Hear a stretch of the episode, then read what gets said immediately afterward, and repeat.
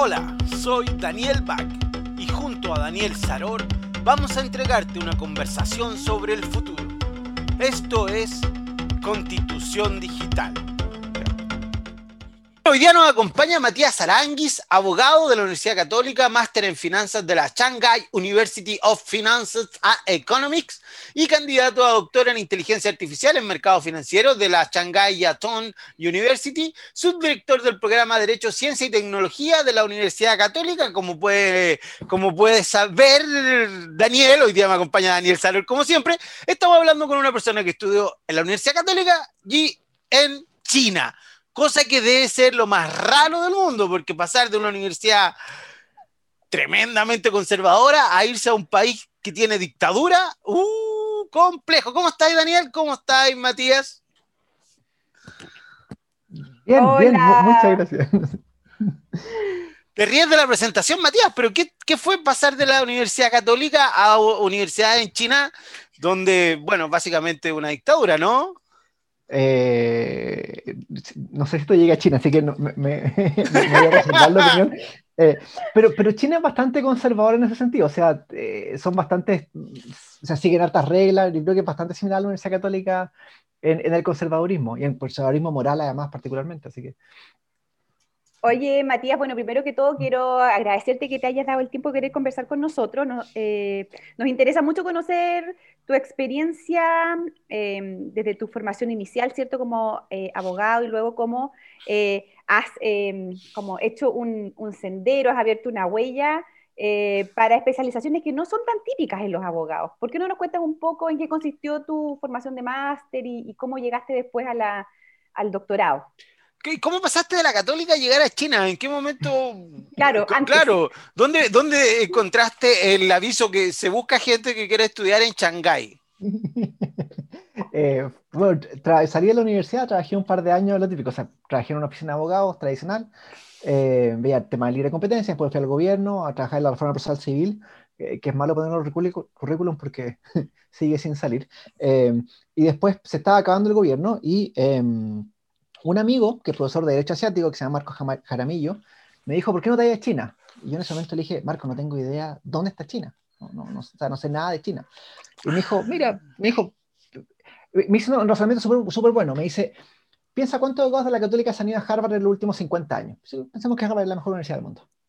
Yo le dije, puta, no sé, 50. Dice, mm, puede ser un buen número, no 50. Dice, y China siendo la segunda potencia económica del mundo, ¿cuántos se han ido a China? Y le dije, uh, yo creo que yo no conozco a ninguno. Me dijo, perfecto, ahí está, andate a China. Y fue como que, uy, me convenció en, en, un minuto y medio y, y partí con todo esto. Él, él, está enfocado bastante como en derecho asiático, derecho chino, derecho japonés. Y es de la misma Universidad de la Daniel, ¿no? De la Universidad de Concepción, eh, por lo que tengo entendido. Así que eh, deben, ser, deben haber sido vecinos de alguna forma. Oye, ¿cómo, cuál, ¿cuál fue el impacto en tu vida cuando llegaste a China? Porque es bien compleja. Eh, no es una vida sencilla, además el idioma es súper complejo, la vida en realidad debe cambiar mucho de, Occidente a China, ¿no? Eh, mira, el primer año me fui a estudiar, a estudiar chino, solo a estudiar chino. Em, entonces fue bastante más fácil porque estaba con hartos estudiantes de todo el mundo que estábamos todos la misma, igual de perdido. Eh, yo creo que el mayor desafío es transformar la flora bacteriana en fauna bacteriana, ¿no? Ese, es el gran, gran desafío. ¿Dejó comer? Por las cosas que uno empieza a comer, yo creo que es interesante eh, ampliar los gustos del paladar. Fue, fue bastante, bastante entretenido. Pero después de que uno pasa los primeros, los primeros cuatro meses de esa transformación eh, cualitativa de flora a fauna eh, bacteriana, la vida es fantástica en China, de verdad, me encanta, me encanta, un lugar fantástico para ir, súper entretenido, lleno de actividades, de gente. ¿Cómo lo hiciste? Eh, ¿Tus clases eran en inglés o en chino? En el magíster tenía, mm, casi todas mis clases fueron en inglés, eh, gracias a Dios porque estaba haciendo un magíster en finanzas, entonces tenía muchos ramos de matemática y cosas así, eh, lo cual para un abogado es, es chino, entonces chino en chino habría sido, habría sido muy complejo. Y en el doctorado tuve, tuve más clases en chino. Eh, en doctorado tuve un par de cursos de derecho en chino. Eh, Con que lo pasé mal. Supongo, chinos, ¿no? O sea, casi todos mis profesores fueron, fueron chinos, chinos. Eh, también entenderle su inglés al comienzo fue un desafío. Uh, era un magíster en investigación, por tanto tenía, eran dos años bastante intensos. Eh, mi tesis de magíster fue en un modelo predictivo de shadow banking, que es básicamente eh, cuando los bancos hacen, hacen actividades que no las informan, cómo predecir el tamaño del shadow banking en un país en base a ciertos elementos regulatorios de tasa de interés. Entonces, básicamente, cómo la política monetaria puede controlar, o sea, puede predecir el tamaño del shadow banking. Oye, ¿y este shadow banking ocurre en Chile o no? Uh, eh, uh. Yo, creo que ocurre, en todos lados. Oye, ¿por qué no nos cuentas un poco de eso, como ejemplos de, yo quiero agregar, espérame, además para este movimiento en las sombras, porque básicamente el movimiento en las sombras que hacen los bancos y que la gente, bueno, en realidad nadie se entera, y muchos tienen que ver con actividades delictuales y éticamente eh, cuestionables, ¿o no? Eh, sí, o sea, muchas veces como personas de alto patrimonio que tienen, tienen una ventanilla especial en el banco. Básicamente ah, hay un paper que lo describe así, ¿no? Es básicamente personas con alto patrimonio no van a la misma ventanilla que el común de los mortales, sino que van a una ventanilla para gente con muy alto patrimonio. Eh, entonces, todo lo que, todo lo que pasa con, transferencia de dinero, salió hace poquito un escándalo bien grande eh, donde se descubrieron transferencias de plata. Ajá, claro, hace tres o cuatro días atrás y que nadie lo sabía, sí. Claro, e, esa, es una actividad de shadow banking, ¿no? Son actividades donde, porque los bancos cada, colocación o, captación que hace tiene que informarla, eh, y estas son colocaciones o captaciones que no informan, por tanto... Bueno, el, caso Cabal yo creo que califica perfecto como en un shadow banking, una cita privada con un eh, cliente, ¿no? Que, tenía ciertas características familiares que, que, hicieron que se les abriera esta ventanilla especial, ¿o no? No, sé, no sé si, porque si no, si, lo declararon, eh, si lo declararon, no entraría, no sé, no sé particularmente los detalles del caso Cabal, pero si lo declararon, asumo que no, no entraría. Eh, lo que sí hay es cuestionable son las medidas de riesgo en la entrega de crédito, ¿no? O sea, cuando uno va al banco y el banco dice, en, Chile, y, si alguien lo sabe, porque de verdad lo he buscado, no he encontrado nada, eh, en Europa, por ejemplo, el banco tiene que declarar cuáles son las condiciones para un crédito, ¿no? Cómo analizan una persona y que después, bueno, después lo conversar, la inteligencia artificial que lo hace automáticamente, etcétera. Eh, pero en Chile entiendo que eso no se declara. Entonces a mí me pueden dar crédito si es que soy más bonito, soy más feo, o si es que tengo efectivamente un historial crediticio bueno, un historial crediticio malo. Eh, uno históricamente y, o o eres de la pintana y no te lo dan, o eh, ese tipo de cosas. Oye, hablando de shadow banking, que me interesó mucho, los movimientos que hizo Pinochet son el, ejemplo perfecto de shadow banking. ¿Se acuerdan que, que, en algún momento se empezó a descubrir y seguir esa trama y tenía 29 millones de dólares guardados en el, en el RIX? RIX. Era RIX, ¿cierto? RIX, sí. Eh, pucha, no, tengo idea del tema, pero eh, sí, así, efectivamente. Es Matías es muy joven. Matías es muy No, alcancé. Eh, pero claro, muchas, muchas veces shadow banking se usa, o sea, se usa mucho para políticos, ¿no? Se usa mucho para políticos, mucho para empresas que están relacionadas con políticos, porque al final son personas que tienen patrimonios cuestionables de su origen, ¿no? Claro, yo me acuerdo que justamente a propósito del caso Cabal, ¿se acuerdan? No sé si se acuerdan bien, pero aparece o emerge este concepto que, son las, las, las, PPE, las personas políticamente expuestas, mm. como una alarma, ¿no? Para, para, para, tener cuidado con ese tipo de, de movimientos, justamente para evitar... Y, que por normas de compliance los bancos deberían informar cuando, cuando prestan servicio a, a, gente que está dentro de este grupo. Entonces, generalmente el banco te debería preguntar si eres políticamente expuesto o ellos deberían saber. Eh, y siempre informar eso porque son personas que el regulador de lavado de activos eh, tienen que estar constantemente mirando, ¿no? O sea, eh, Matías, vamos a, lo nuestro. Hace un tiempo atrás entrevistamos a Catherine Muñoz, una abogada experta en inteligencia artificial. No sé si la conoce y nos habló mucho de los mm, de las vallas, o sea, los prejuicios que puede tener la inteligencia artificial. Tú dices que la inteligencia artificial podría definir a quién le dan un crédito o a quién no le dan un crédito, o también saber cuándo se están haciendo movimientos extraños o cuándo no se están haciendo movimientos extraños. ¿Puede hacer eso la inteligencia artificial y tiene sesgos? Eh, sí, o sea, inteligencia artificial ahí son, no, no escuché la conversación que tuvieron con ella, eh, así que no, no quiero pisarle lo- los zapatos a lo que ella haya dicho, eh, pero la inteligencia artificial son, eh, es una set... Hablamos de los sesgos en general que puede presentar la, la inteligencia artificial.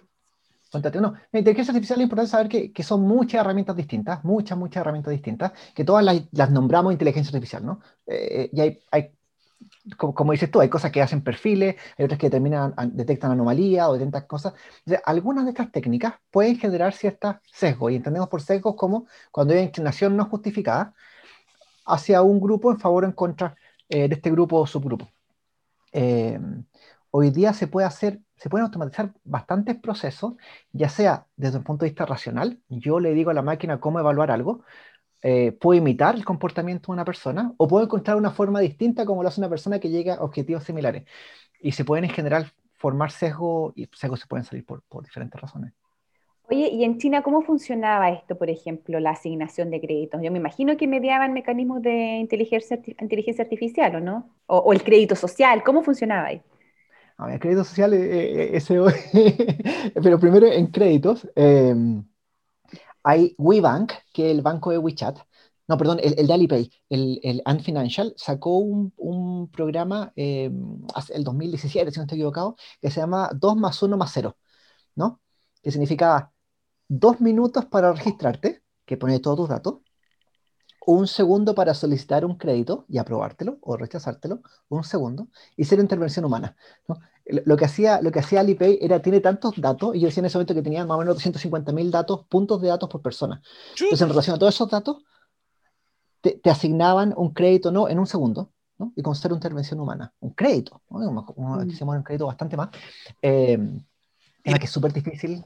Y los montos de esos créditos, tú sabes, porque también es importante, porque aquí en Chile también, me imagino que en todas partes del mundo, pedir un crédito por un millón de pesos que te sirve para salir de un accidente que, no sé, supongamos que se te quebró el termo del agua caliente de la casa y lo necesitas ir a arreglar, Mm. a que, a que conseguir un crédito de 300 millones para comprarte una casa que va a ser tu casa de toda la vida, ¿no? Funciona igual.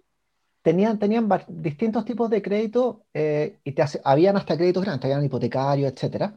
Eh, después te pedían otros documentos en, en, en caso de créditos más complejos que tenían un subyacente que había que, que- que evaluar, pero, mm, pero en general daban créditos completos, o sea, te asignaban crédito en, en un segundo, lo cual es,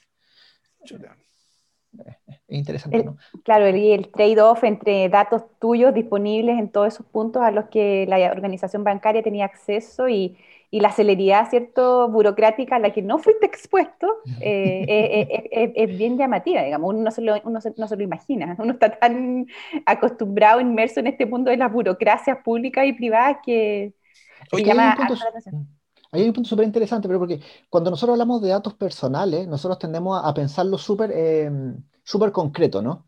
¿Cuál es mi religión? O sea, por ejemplo, datos sensibles, ¿no? ¿Cuál es mi tendencia política? ¿Cuál es mi religión? Una foto. Etcétera, ¿no?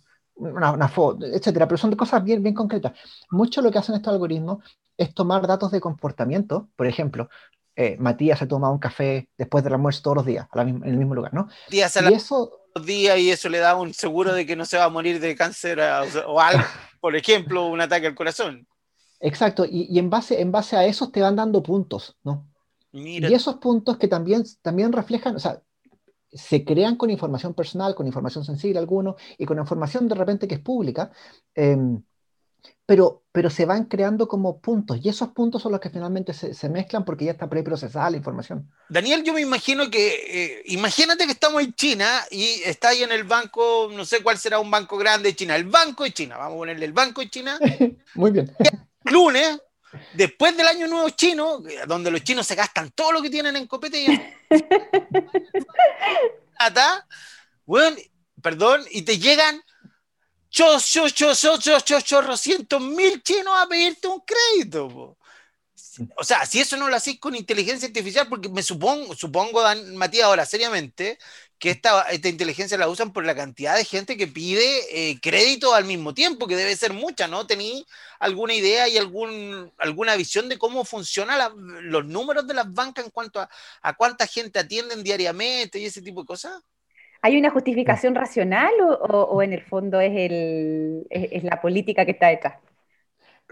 Oye, qué, qué preguntas más complicadas. Eh, no tengo respuesta a ninguna de las dos. Eh, lo que sí, mira, banco, sí, la, estructura bancaria de China, China tenía, tiene cuatro bancos principales, que son los, los cuatro grandes, ¿no? que son estatales, etc. Ya. y uno de ellos es el Banco de China.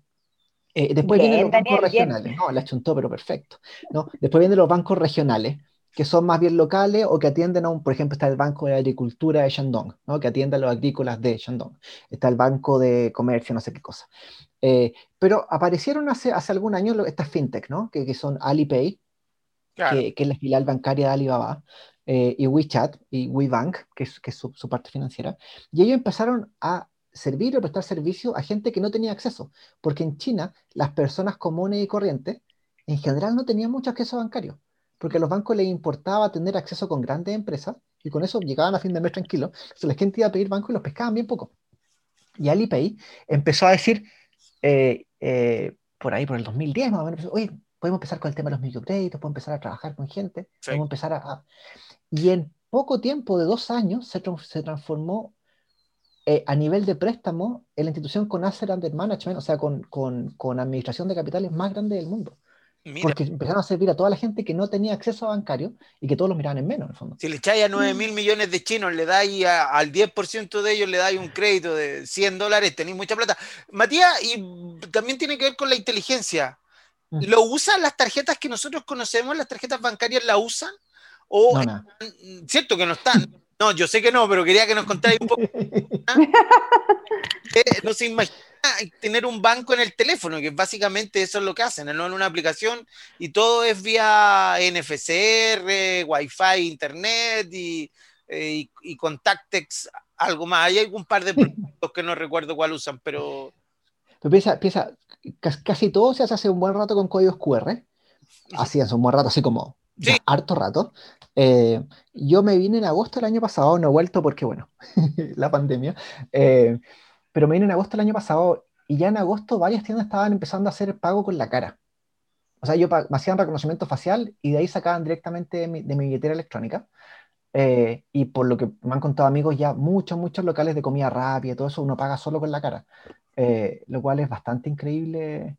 Eh, tarjetas, tarjetas, pero nu- nunca, nunca explotaron las tarjetas como concepto porque no alcanzaron a llegar las tarjetas. La gente pasó del crédito a pagar con el celular y ahora pagar con la cara, ¿no? Daniel, tú del paso el tiro. Supongo que también tiene que ver con una economía de mercado, porque si tenía mil millones de clientes, supongo que hacer mil millones de tarjetas de plástico con chip es una cantidad de plata que te gastáis en algo que realmente no es necesario si tenía una sociedad donde hay mucha internet, mucha conectividad y mucho teléfono celular. O sea, es que ahí, ahí el, el gran tema, más que la tarjeta, el costo de la, de la tarjeta, uno de los, de los desarrollos bien grandes es lo que se llama el POS o Point of Service, que es básicamente con, con- est- estas maquinitas donde uno pasa aquí la tarjeta, que te preguntan así como débito o crédito. eh, eh, al saltarse la tarjeta y hacer otros sistemas con el celular, te evitáis el, el dispositivo, ¿no? Porque en el fondo en la tienda, con el celular de la tienda, te escanea el código y te pagan. ¿no? Entonces, la cadena se hace bastante más barata en, en infraestructura, o sea, en infraestructura física. No tenéis que comprar el POS, no tenéis la tarjeta, no tenéis riesgo que te la roben, etcétera. Entonces, eh, bastante mejor. Daniel, Oye, aquí en, aquí en Chile han habido varias críticas a las aplicaciones que han tenido los sistemas de reconocimiento facial que se han tratado de implementar, básicamente porque fallan, básicamente porque no reconocen. Eh, cuéntanos en, en esta etapa en que está China con sus medios de pago, donde la cara se transformó en el fondo en el instrumento a través del cual se certifica el patrimonio de alguien, por decirlo de alguna forma, ¿no? Mm. ¿Han tenido esos problemas de reconocimiento facial? Porque yo me imagino en el peor de los casos voy a hacer la compra al supermercado y voy, voy con un caracho, así no me arreglé, o estoy más vieja, no sé qué. Eh, ¿cómo, cómo, cómo ha sido el comportamiento de, de, de esos sistemas? ¿Tú has tenido noticias? ¿Han tenido fallas? ¿Se han ido entrenando? ¿Qué ha pasado con eso? En, en general, el tema, y, y el tema de todos los sistemas informáticos, la, redundancia de los sistemas es la que finalmente sube la certeza dentro de un sistema. Entonces, cuando uno piensa reconocimiento facial, reconocimiento facial es, es lo que el cliente ve, ¿no? Pero por detrás hay un patrón de comportamiento, que una persona constantemente compre acá, que, que esté comprando en un lugar donde, por ejemplo, está geolocalizado el celular. O sea, mi celular sale que estoy en esta zona, por tanto va a ser el link. Entonces hay sistemas redundantes detrás que hacen que esto vaya mejorando la certeza y por tanto complementándose y bajando el, y bajando el riesgo de, fraude. Eh, tengo, yo no he escuchado a nadie y tampoco he leído reportes de que no funcione bien, me imagino que los hay, pero no, no los conozco. Eh, pero aquí lo clave siempre es, es que no es solamente conocimiento facial, ¿no? y hay sistemas redundantes con preguntas de verificación, etcétera, ¿no? que, que lo hagan, que funcionen bien. Eh, Matías, ¿cómo, ¿cómo, A ver, tú estuviste ya, yo conozco algún par de países, no, no específicamente China, conozco Japón y otro más, y Corea, pero me imagino que, eh, que hay una, a ver, yo te le trato de explicar a, mis amigos que a los chinos en realidad, perdón, a los ciudadanos chinos, voy a ser específico, no le importa todo esto porque ellos nunca han tenido la noción de dato personal para ellos no existe la privacidad. ¿Es así en, la práctica? ¿Crees tú que hay que en estas prácticas de reconocimiento facial, de estos 250 mil puntos, 250 puntos de, para algoritmos por cada chino, eh, de alguna forma transgreden tu privacidad? Yo sé que para ellos aparentemente no es un problema, pero mirándolo desde el punto de vista occidental, ¿cómo lo has visto tú que tú estudiaste esto, esto de, académicamente? E-, esa pregunta es súper compleja, la verdad, porque eh, el concepto de derecho personal es un, es un, concepto bastante nuevo en China. ¿no? Nosotros venimos con un concepto de derecho personal históricamente que viene desde, desde siempre, ¿no? Nosotros, porque nuestra religión cristiana dice porque tenemos dignidad, nuestra dignidad tiene que ser protegida y por tanto de ahí van emanando ciertos derechos, el derecho natural, la religión francesa viene con la idea de que, oye, eh, somos iguales y hay unos que viven como reyes y nosotros que vivimos pésimos. Entonces, e, esta idea de que cada individuo tiene valor. En China, el concepto de derecho siempre era entendido hasta que hayan emperadores en que el emperador te otorgaba un derecho, ¿no? Entonces, no era algo que yo tenía per se por el hecho de existir, sino que tengo en la medida en que el emperador me, graciosamente me concede, Por tanto, esta idea de protección de la individualidad no era tan fuerte. Ahora, eso ha ido cambiando con los años, ¿no? Eh, eh, y si nosotros vemos la regulación que hoy día tiene China en materia de protección de información, es bastante avanzada. Eh, debería sacar un, un, proyecto, bien, bien, hay tres, tres, borradores que están por publicarse en, esas líneas, protección de datos personales, una segunda debería de seguridad de información eh, y, otro, y otro más de, de, transacciones. Eh, pero yo creo que ellos han cambiado bastante su forma de entender los derechos, ¿no? Y cada vez están entendiendo más que su privacidad vale. Ahora, hay un, hay un tema, como decía Daniel, de trade-off, ¿no? O sea, cuando yo entrego cierta información, generalmente tengo beneficios y es lo que en China se habla de este como acuerdo, eh, acuerdo implícito, donde la gente en la medida en que le va bien, no deja que el gobierno funcione y haga las cosas bien, porque el gobierno tiende a hacer las cosas bien. Podemos cuestionar los bordes, ¿no? Pero en, lo normal, o sea, en, la mayor, para la mayor cantidad de la gente tiene una muy buena vida. Eh, y en materia de datos, la gente ya tiene muchos servicios, muchos, muchos servicios que no podría tener otra forma. Entonces, hay un trade-off difícil de, difícil de analizar. Oye, Matías, y mm, cuéntanos, eh, ¿cuál es la moneda oficial en China? El yen. El yuan. ¿cierto? El yuan. El, yuan. yen de los japoneses. Sí. El, ya, el yuan. Oye, pero el, el, yuan subsiste con criptodivisas, por ejemplo? ¿Cómo, cómo ves, cómo, cómo, está eso funcionando en un lugar como ese? Bueno, las, criptomonedas las, las, bloquearon, ¿no? Las prohibieron en el 2018, eh, estaba allá y fue, un desastre, ¿no? Tenía muchos amigos, yo también trabajaba en temas de criptomonedas eh, y bueno, fue, nos mataron la industria de un día para otro. Eh, funciona, funcionan las criptomonedas, hoy, hoy día no funcionan más bien underground, uno puede hacer transacciones con criptomonedas, pero bastante como escondido y contrario a la ley. en China hay, actualmente como no hay todavía una criptomoneda oficial, aunque la están lanzando ahora, se llama lo, está lo que se llama e-money o moneda electrónica, que básicamente lo mismo que uno tiene después de M2 para arriba cuando uno habla en economía. Uno dice M0, M1 son lo que se imprime, después M2 para arriba son todas las cosas que nunca se llegaron a imprimir, eh, bonos, créditos, etc. Eh, entonces China hoy día funciona todo con e-money y funciona bastante bien. Eh, y la criptomoneda china debería salir, o sea, ya, ya hay pilotos que están funcionando. lo difícil va a ser la integración. ¿no? Pues quedarme ahí en lo de la criptomoneda. Matías, eh, yo personalmente tengo una visión muy, muy, muy crítica de la criptomoneda. Creo que básicamente es humo digital. Porque si tú ves en la práctica real hoy día, no se usa. Ninguna aplicación real la criptomoneda. Nadie la usa. La usan para como un medio para generar riqueza solo para algunos. ¿Qué te pareció la decisión de que China prohibiera las criptomonedas y las criptomonedas y cuál es tu visión de la criptomoneda? Porque está bien, los chinos la, prohibieron. ¿Qué opinas tú de eso? ¿Y, tú crees, estás de acuerdo con, con el uso de criptomonedas? Que todavía es un desarrollo que está ahí mm, tambaleando. Ah, yo creo que cuando, cuando China la prohibió fue súper, esto suena muy patero, pero de verdad fue muy sabio el gobierno haberlo prohibido. Eh, ah, sonó muy, sonó muy. Sí, si te criptomonedas y plata en perder, bueno. No, porque, porque los chinos invierten mucho, los chinos de verdad, y, los chinos están acostumbrados a invertir mucho, en tomar muchos instrumentos financieros, nosotros, nada, ¿no? Eh, eh, o sea, yo me acuerdo, para mi despedida, una vez me despedí hasta algunos amigos, iba a salir un ofertón de un bono de una empresa y estaban todos en celular para alcanzar a comprar un pedazo de un bono de una empresa, lo cual yo le, lo pongo como ejemplo en clase, digo, ¿quién de aquí ha invertido en un bono? Nadie, ¿no? Eh, eh, entonces, los chinos tienden a invertir mucho, las criptomonedas se inflan mucho, son Ponzi scheme, ¿no? Mientras más demanda hay, sube el precio, y después el que tiene gran parte de los activos los saca y el precio se da la punta de cero y se da con mucha plata. Entonces, eh, la gente está invirtiendo mucho en criptomonedas y el gobierno, lógicamente, se asustó. Hay mucho fraude. Nosotros, en, ese momento, en 2018, se hablaba que el 95% de los ICO, que son cuando se lanza una moneda nueva, eran fraude.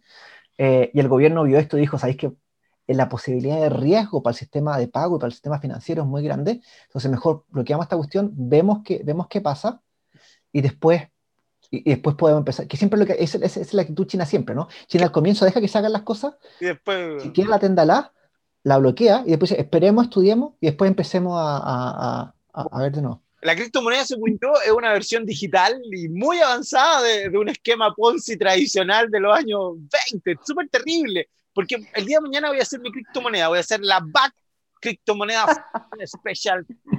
La vamos a cotizar a un dólar por criptomoneda. Ya, señorita Daniel, usted quería preguntar con Matías. No, traerte un poco al terruño. Y, y, mm. saber cuál es tu opinión sobre, a ver, primero que nos cuentes si tienes información más o menos de los volúmenes que se transan de criptomonedas en Chile. Y, y segundo, ¿qué, ¿qué, piensas tú de que el Banco Central se mantenga tan neutral frente a esta discusión? Mm. La primera pregunta no tengo idea.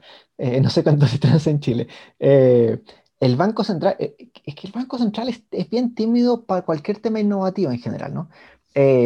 sin embargo, la Bolsa de Comercio está trabajando bastante en temas de blockchain. la Bolsa de Comercio ha avanzado, avanzado harto en, en, en esto. hay un equipo de gente súper, súper, súper buena. pero el Banco Central e, el problema que tienen todos los bancos centrales del mundo. Si todos los, muchos de los bancos centrales grandes del mundo están pensando sacar su, su moneda digital, eh, su criptomoneda digital. Em, eh, están todos como pensando, bueno, ¿y cómo va a funcionar en la práctica? ¿no? Porque el, el, gran problema que tiene esto, en mi punto de vista, es que, piensa, hoy día los bancos funcionan con plata, ¿no? Con plata, plata real, ¿no? Pero esa plata real no existe, no está impresa. ¿no? El banco se manda bits eh, eh, entre el Chile y el Santander no se mandan no, a un chiquillo con una, con una caja de, de plata. ¿no? sino que se manda información. ¿no? Y es un sistema que hoy día funciona. La interconexión bancaria, cómo se transmite información a los bancos, es un tema súper delicado. Entonces, si nosotros decimos, vamos a cambiar toda la información de eso a criptoinformación, o sea, a algo, por ejemplo, puesto en blockchain, significa que todos los sistemas del banco tienen que ser capaces de integrar esta información, almacenarla y, guardarla. Sabemos que, blockchain es caro y sabemos que es lento. O sea, es súper lento. Las transacciones se demoran, uno habla entre 15 y 25 transacciones por segundo, depende, depende de quién sea. Visa y Mastercard hacen 12.000 transacciones por segundo. Hay, un tema de escalabilidad importante en, teoría de filas. O teoría de colas, eh, que si hay muchas transacciones al mismo tiempo, se va a quedar parado. Además es caro porque tenéis que tener a todos estos mineros o gente que está constantemente haciendo transacciones o, respaldando la información. Eh, entonces, primero, el problema de la integración, tenéis que reestructurar tu servicio. Eh, segundo, tenéis que estandarizar a los bancos, que no sé si están muy estandarizados en general. Es caro y es lento. Entonces, chupa ya. Algo además, con lo que hemos visto últimamente, si llegáramos a poner blockchain, el nivel de ciberseguridad que necesitaríamos subiría al tiro, mucha, mucha más ciberseguridad de la que tenemos, porque eh, la gente suele hablar de que blockchain y las criptomonedas son muy seguras, pero no lo son tanto. Son tan seguros como cualquier otro sistema de computación creado por seres humanos. Oye, Matías, pero tú no consideras, no consideras que, que el Banco Central deja de cumplir sus funciones al no regular o al no hacer una recomendación de manera general sobre estos temas, porque una de las atribuciones que tiene, o sea, eh, es como la, atribución esencial del Banco Central en la Constitución, es que em, va a regular, ¿cierto?, la manera como se va a desenvolver el sistema financiero en el país, ¿ya? Eh, entonces, em, ¿cuál es el... Mm. ¿Tú, tú, no, te queda esa impresión de que, de, mm. que, de que mientras no explote un problema, no, no ni siquiera están actuando preventivamente? absolutamente. O sea, te encuentro toda razón, Daniel, toda razón. Eh, hubo un seminario y alguien del Banco Central dijo, esto fue hace tres meses, qué sé yo, ya estábamos en pandemia, entonces me acuerdo porque el seminario en la casa, en, el seminario Zoom, eh, y alguien del Banco Central dice, le preguntan, ¿no? ¿Ustedes por qué no regulan las criptomonedas, por lo menos para pago? Y el tipo dice que todavía no sabemos cuál es la tecnología que va a preponderar en el tiempo. Entonces no podemos regular.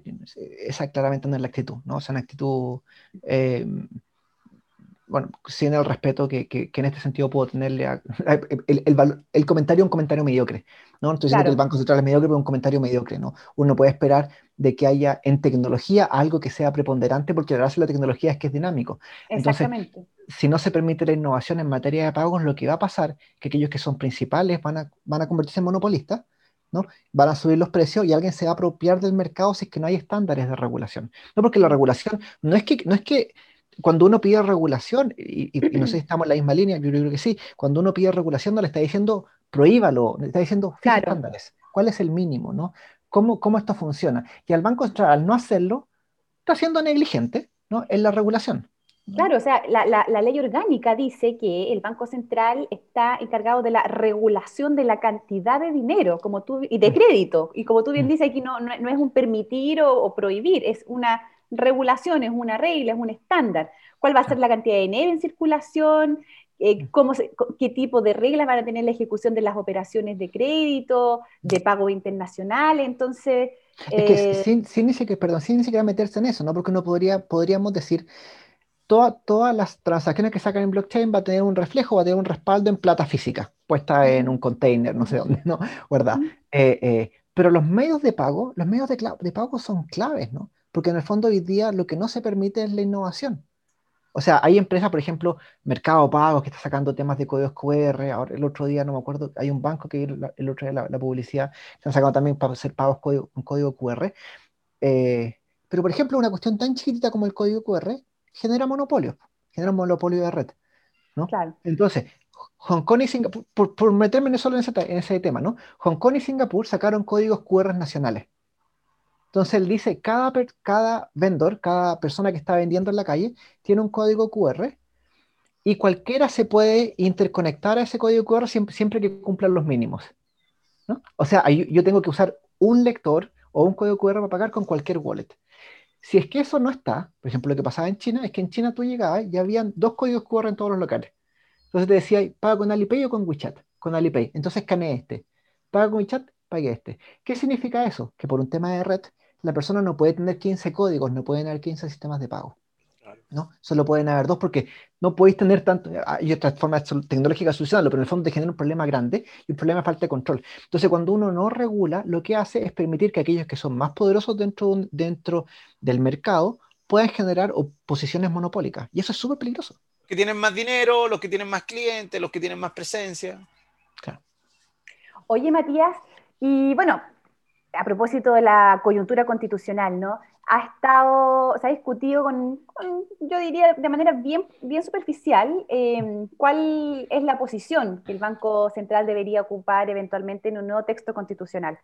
Eh, cuéntanos, ¿qué piensas tú? ¿Adentro o afuera de la Constitución? Y si se queda adentro, ¿se queda igual o con cambios?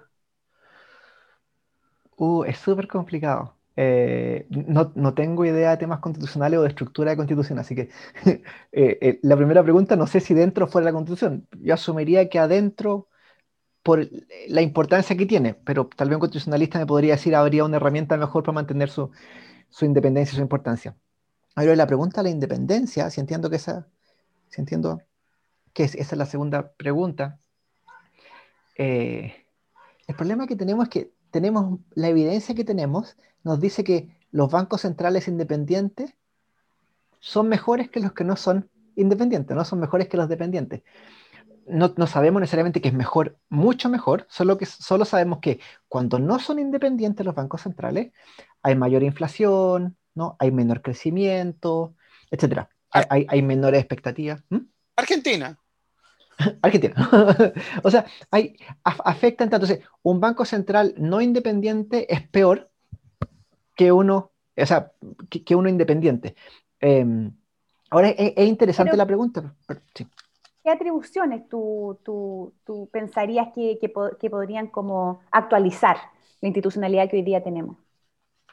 Es que la pega del Banco Central debiese ser siempre la misma. ¿eh? Que, a ver, eh, hay una, hay una discusión muy interesante porque si, si, uno ve como a nivel de bancos centrales del mundo, todos los bancos centrales tienen ciertas normas que son estándares Mantener el valor de la moneda, regular los pagos, etcétera, ¿no? Son más o menos estándares.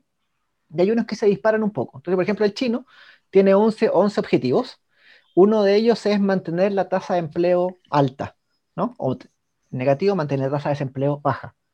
Eh, la siguiente pregunta, porque esos son los objetivos que tiene un banco central, ¿no? La pregunta es, ¿qué herramientas se les da para cumplir esos objetivos, ¿no? Sí, la política monetaria eh, indirectamente afecta el empleo, pero, pero no sé si es tan directamente que la afecta o no, ¿no? Entonces, la segunda pregunta es, ¿qué herramientas se le da al Banco Central para los objetivos que tiene, ¿no? bueno, una, una, una, una, cuestión bien interesante es que, por ejemplo, las normas del IPC, las normas como matrices del IPC, ¿ustedes saben qué organismo internacional las dictó? No. La Organización Internacional del Trabajo. Porque justamente la devaluación de la moneda es algo que impacta directamente en el sueldo de los trabajadores, digamos. Entonces era una cuestión que preocupaba especialmente a estas organizaciones del trabajo. Entonces, claro, ahí, ahí pudiera uno encontrarle un sentido al, al, al, ejemplo de esta atribución que tú das. O sea, en el fondo, es bien raro pensar que un banco central va a tener atribuciones para promover empleo. Pero si uno escudriña un poco más, sí tiene algo de relevancia a propósito de, la valorización de los salarios. Bueno, esto porque a propósito también los bancos centrales en buena parte del mundo, no los organismos estadísticos, sino que los bancos centrales tienen a su cargo la, elaboración del índice de precio al consumidor, que es al final del día el que determina el costo de la vida. Claro, pero es interesante porque si uno dice eh, en esa misma línea, ¿no? Es algo que hay que definir porque es algo de política, porque si lo tiene el Banco Central, bueno, ¿quién más es responsable, en el mismo ejemplo, del empleo? ¿No? Y la pregunta final es, ¿a quién le tiramos la oreja cuando el empleo está bajo? ¿no? Sí, y entonces, le podemos tirar la oreja al banco, en el caso chino, podemos tirar la oreja al banco, al banco central chino eh, porque el empleo, por ejemplo, eh, bajó o, el desempleo subió. Eh, entonces, bueno, tiene, tiene herramientas, etc. Es una, una pregunta interesante. Pero esta, esta discusión uno de los fuertes, eh, a contrario de lo que está pasando tal vez hoy día, uno de los fuertes propulsores de revisar la acción del Banco Central y meterse parte desde Milton Friedman. ¿no? Milton Friedman pensaba, eh, Milton Friedman medio, porque después cuando era viejo cambió, cambió de, de opinión, eh, Milton Friedman decía... en su juventud. en su juventud. los inicios de Milton Friedman. él decía, decía, pucha, el Banco Central no tiene accountability, ¿no? Entonces el Banco Central la embarra, no hay nadie que le vaya a tirar la oreja, ¿no? Y hoy día mm. pasa esto, hoy día si el Banco Central, el día de mañana el Banco Central no lo va a hacer por, por, por, por X razones, pero si el Banco Central pone una tasa de interés al 8%, ¿no?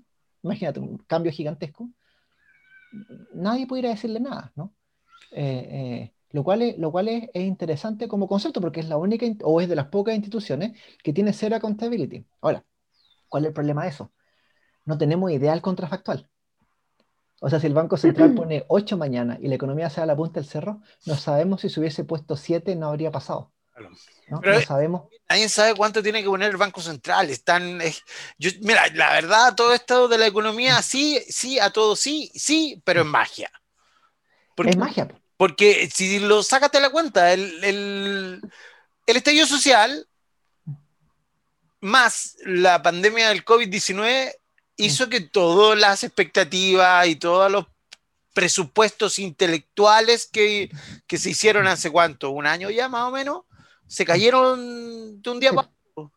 Entonces, es mágica, ¿cachai? Es mágica. Yo sé que hay ciencia y matemática y todo eso, pero pasa el COVID o pasa un estallido social y... y claro, se cambian los presupuestos. Pero eso es interesante porque, o sea, hoy día no tenemos a contar el tipo del Banco Central, pero lo más probable es que sea bueno no tenerla. ¿no? Porque es muy difícil que alguien pueda probar que una decisión, manteniendo el nivel de racionalidad, no, no que hayan subido 5 puntos de interés, eh, que una decisión sea particularmente buena o mala, ¿no? Y es imposible probar, porque estamos hablando de un sistema complejo, de que una decisión podría haber sido mejor, haber sido mejor distinta. Claro. Por ejemplo, oye, pero mira, eh, sí, ya, más o menos esto que no haya contabilidad, porque la ley orgánica si hay, hay si, un par de consejeros se acusan entre ellos, el presidente puede destituir, ¿ya?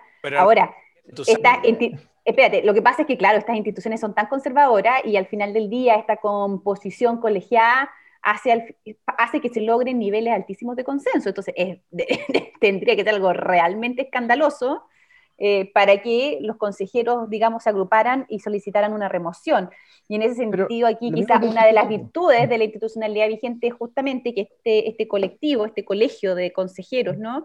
Hace que las opiniones generalmente se, se, morigeren y, finalmente nunca se adopten decisiones extremas por esa característica de su organización. Ahora yo pienso, em, y estando de acuerdo sí en esto con Matías, eh, eh, como buen órgano eh, constitucionalmente autónomo, mm, el, Banco Central eh, tiene prácticamente ninguna norma de transparencia, o sea, salvo las de transparencia activa que se le aplican a todos los del, Estado, es bien difícil, de nuevo, tratar de descubrir cómo se arriba ciertas decisiones, más allá de ciertos reportes más o menos periódicos, como el informe de política monetaria que sale todos los meses, pero de repente pedir razón de determinadas posiciones. No, pero hay, dos puntos, porque por ejemplo, lo mismo que dijiste tú antes, ¿no? Que no hayan actuado eh, en materia de regulación de pago. Eh, eh, si estuviésemos estado súper eficiente, en general no lo estamos, uno podría, o sea, en otra institución, por no haber regulado, uno podría efectivamente haber tirado, haberle tirado la oreja. Con respecto al segundo punto de, la independencia, y, la literatura en finanzas por lo menos va en esa línea, la literatura en finanzas en, en, estructura del Banco Central tiene, dos puntos. Uno, la independencia es buena, ¿no? porque sea buena en sí misma, sino porque la no independencia es pésima. Eh, y, y, la segunda patita dice, la transparencia de la toma de decisiones hace mejores decisiones del Banco Central. Entonces, por ejemplo, el Banco Central hoy día en diferentes organismos, o sea, en, diferentes instancias publica las minutas. Y las minutas son claves porque las minutas explican en alguna medida por qué toman las decisiones. Pero, eh, eh, ¿Mm? y, no se supone que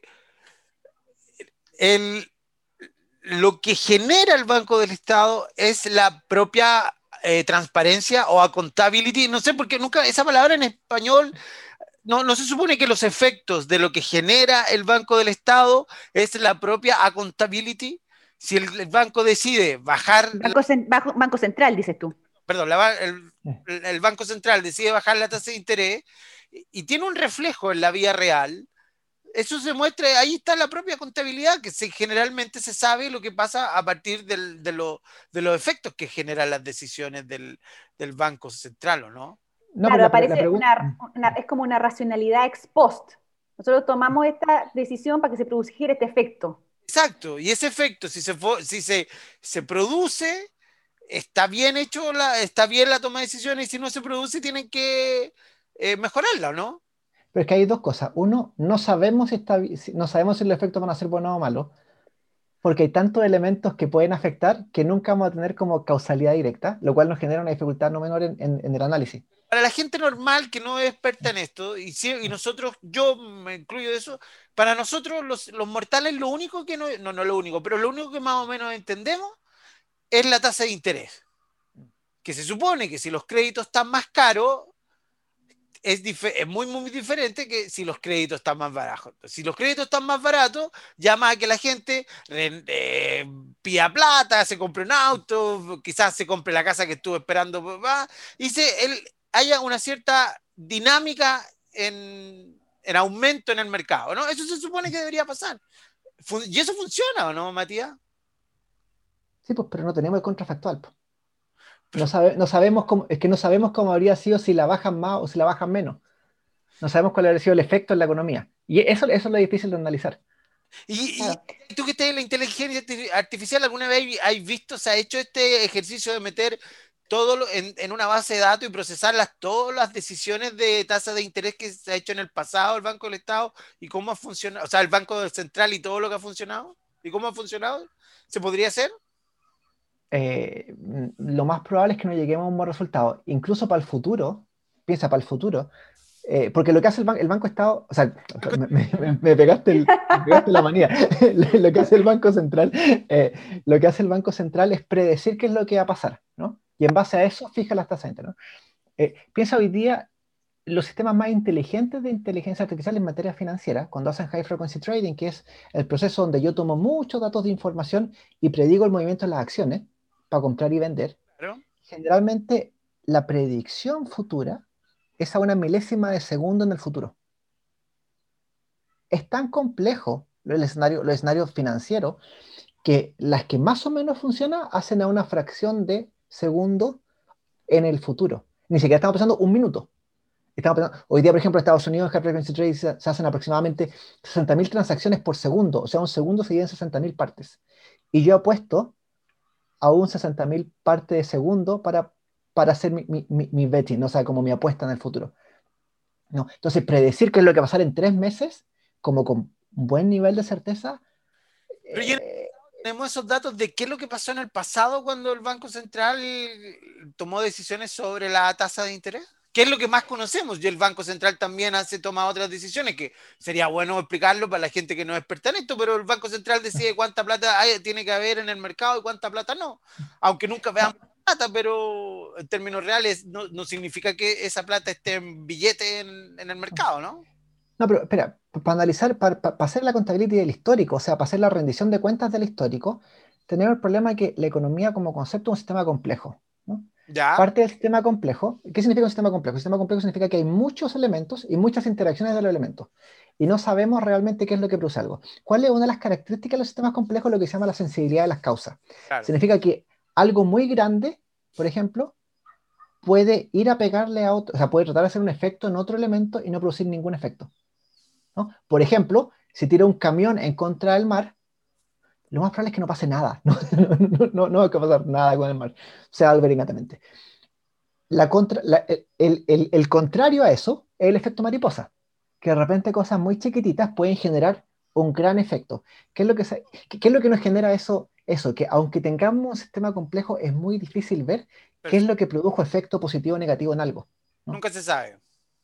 Es muy difícil de probarlo. Oye, y vamos, Daniel y tú y Matías, que ustedes conocen este tema. Ya, sabemos lo de la tasa de interés, sabemos lo del de, eh, circulante en... ¿Existe el circulante? ¿Realmente es lo que dice el Banco del Estado? O sea, perdón, el Banco Central, lo, que hay en la sociedad chilena de circulante, ¿ese es el circulante? Yo no le creo, pero ¿hay cómo probarlo? ¿Cómo probar cuánta plata hay en la calle? ¿Sí? ¿O debe... Eh, sí, po. ¿Sí? Pues, ¿Cómo? O sea, porque en el fondo los que crean la plata al final, no, o sea, el Banco Central manda la instrucción para que los bancos creen la plata. Entonces, los, e, e, el que crea físicamente, la, o sea, el, banco imprime las monedas, ¿no? O sea, no el banco, sino la casa moneda. Ellos imprimen las monedas. Y eso sabemos cuánto hay porque sabemos cuánto hay impreso, más o menos, ¿no? Puede que uno se haya roto, pero es marginal. Sabemos los bancos porque los bancos tienen que declarar cuánto dieron en, en préstamo, ¿no? Y cuánto Entonces, hoy día en general no he escuchado, pero tal vez no he escuchado que haya problemas en, en cómo calcular. No sé, Daniel, tú que sabes más de estadística que yo, Ah. pero yo no he escuchado, nunca hay un problema como en, en calcular cuánta plata hay. Y, y usted- bueno, y, y siguiendo en esta misma línea, el, el tema de los bancos y el dinero en realidad es un consenso, es un, es un, es un contrato que yo y tú y bueno, en general una sociedad, nosotros Mm. firmamos y creemos en lo que hace el Banco Central, en que los bancos tienen la plata y que un, ba- un, ba- un billete vale mil. Sí, y un- sí, sí, sí, pero espérate, que ahí te, te estáis sobregirando, porque hay un concepto que ¿Eh? se llama la tasa de encaje. También, Y la tasa, la tasa de encaje consiste en esa cantidad de plata que el banco siempre tiene que tener guardada en su bóveda y que corresponde a un porcentaje de lo que tú le entregaste. 4 a 1. Entonces, al menos sabemos No que esa cantidad de plata existe. no sabemos, hay que ir a la bóveda. Una, espérate, y todos estos conceptos, Matías, ¿tú crees que puedan cambiar a futuros con, cuando la inteligencia artificial llegue eh, a ser parte importante del sistema financiero internacional? ¿Podría cambiar algunos conceptos? ¿Podría la inteligencia artifici- artificial tomar decisiones sobre la tasa de interés, la plata circulante en el, y todas estas decisiones que hoy día se toman, eh, que las toma un grupo de expertos? ¿Cuánto- la Dan- Daniel sabe perfectamente cómo se toman esas No, no, mira, yo, antes, es que antes que Matías responda, yo, quiero hacer un punto como histórico aquí. Ya, porque aquí hay que recordar la importancia que tuvieron en la historia de la economía las reglas eh, de la Unión Monetaria cuando se abandonó el- el- el- el llamado patrón oro. Ah, se estableció que solo existiera una moneda emitida y controlada oficialmente por el Banco Central de cada país para financiar ¿cierto? todas las transacciones que se produjeran en su territorio. Entonces, para el buen funcionamiento eh, se requiere que, que, estas, que estas monedas, que los billetes, o, eh, en el fondo, este circuito monetario se corresponda con el número de, de, de bienes y, servicios que hay disponibles en, en la economía. Entonces, ahora, ah, volviendo a la pregunta que te hizo Daniel, pareciera ser que se produce de nuevo un punto de inflexión histórico que nos, nos, nos quiere empujar de nuevo hacia una unidad monetaria supranacional, ¿o no? Bueno, hay, hay, interés en hacer una gran moneda, ¿no? Facebook, por ejemplo, es un súper buen ejemplo de eso, ¿no? Que sacó su moneda Libra, que, que, lo que quiere, no le funcionó mucho al final porque tuvo problema operativo, y se le empezó a bajar gente de la mesa, pero, eh, pero Libra, en el fondo, el objetivo de Libra era hacer una gran moneda a nivel mundial. Ahora, ¿cuál es el problema de eso? Que es el problema que tiene Ecuador, que es el problema que tiene Salvador, que son países que en el fondo dejan de tener moneda propia y toman, en este caso, el dólar, ¿no? Cuando uno toma una moneda externa, el país pierde control en eh, su política monetaria. Claro. Entonces, el Banco Central de Ecuador, si hay algo, o sea, cu cuando, cuando decía antes que no sabemos el contrafactual de la unión del Banco Central, no digo que no, que no, que no sirve de nada, ¿no? Digo que no sabemos si podría haber sido mejor o peor, pero sí tiene un efecto en la economía. Entonces, el Banco Central de Ecuador no tiene hoy día, o sea, si algo está pasando mal, el Banco Central no tiene ninguna herramienta para decir, vamos a aumentar la cantidad de dinero, vamos a hacer las tasas de interés, porque dependen tanto del dólar, o sea, dependen de una moneda extranjera. Entonces, yo creo que yo tengo en general poca fe en la inteligencia artificial en varias cosas. Yeah. Eh, varias cosas como de decisión donde la sana crítica vale bastante más, ¿no? O sea, donde es importante tener personas sabias tomando decisiones. Eh, eh, podemos cuestionar cómo se selecciona a personas sabias, etcétera, pero yo creo que la inteligencia artificial no es capaz de, de, de reemplazar eso, por lo menos lo que sabemos hasta ahora, o lo que vamos a ver a, a futuro cercano. Entonces, ahí es importante que el Banco Central cumpla una, una función clave en cómo te relacionas con los otros países con que tienes relaciones comerciales. ¿no? Porque eh, la primera pega al Banco Central ¿no? es mantener el valor de la moneda. man que, que, que, el valor de la moneda no, o sea, no, no se altere considerablemente. ¿Por qué? Porque lo que estamos haciendo es relacionarnos con Argentina, con Colombia, con, qué sé, con la Unión Europea, y, y, lo importante es que nuestros exportadores nuestros importadores eh, este mes tengan una predicción bastante adecuada de lo que va a pasar los siguientes meses. Oye, y no te olvides que en razón de lo abierta que está nuestra economía, gran parte de la canasta de los bienes que se consumen en Chile son importados, entonces no es trivial eh, perder el control, o sea, sin ir más, no hay que olvidarse para el, el, el, último trimestre del año pasado cómo se dispara el dólar, cómo sale el Banco Central a intervenir para bajarle el precio, para que justamente esto no incida en el costo de, de los bienes que la ciudadanía, digamos, adquiere para su canasta de alimentos.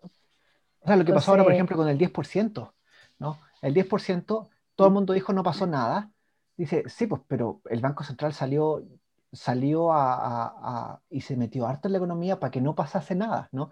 Para que esa, para que esa liquidez que era necesaria tener pa, eh, de la AFP eh, cosa de poder devolver, devolver la plata a, la gente, independiente de, la opinión que tenga con respecto a eso, yo creo que en general una muy buena idea, eh, el Banco Central salió a, amortiguar los efectos de esa, esa política, ¿no? Y, fue clave que, que, así fuese. ¿No? Mm. Pero necesitáis gente suficiente, con suficiente experiencia y suficiente conocimiento del mercado como para poder amorigerar esos cambios o esos saltos eh, en índice, no sé. No es magia.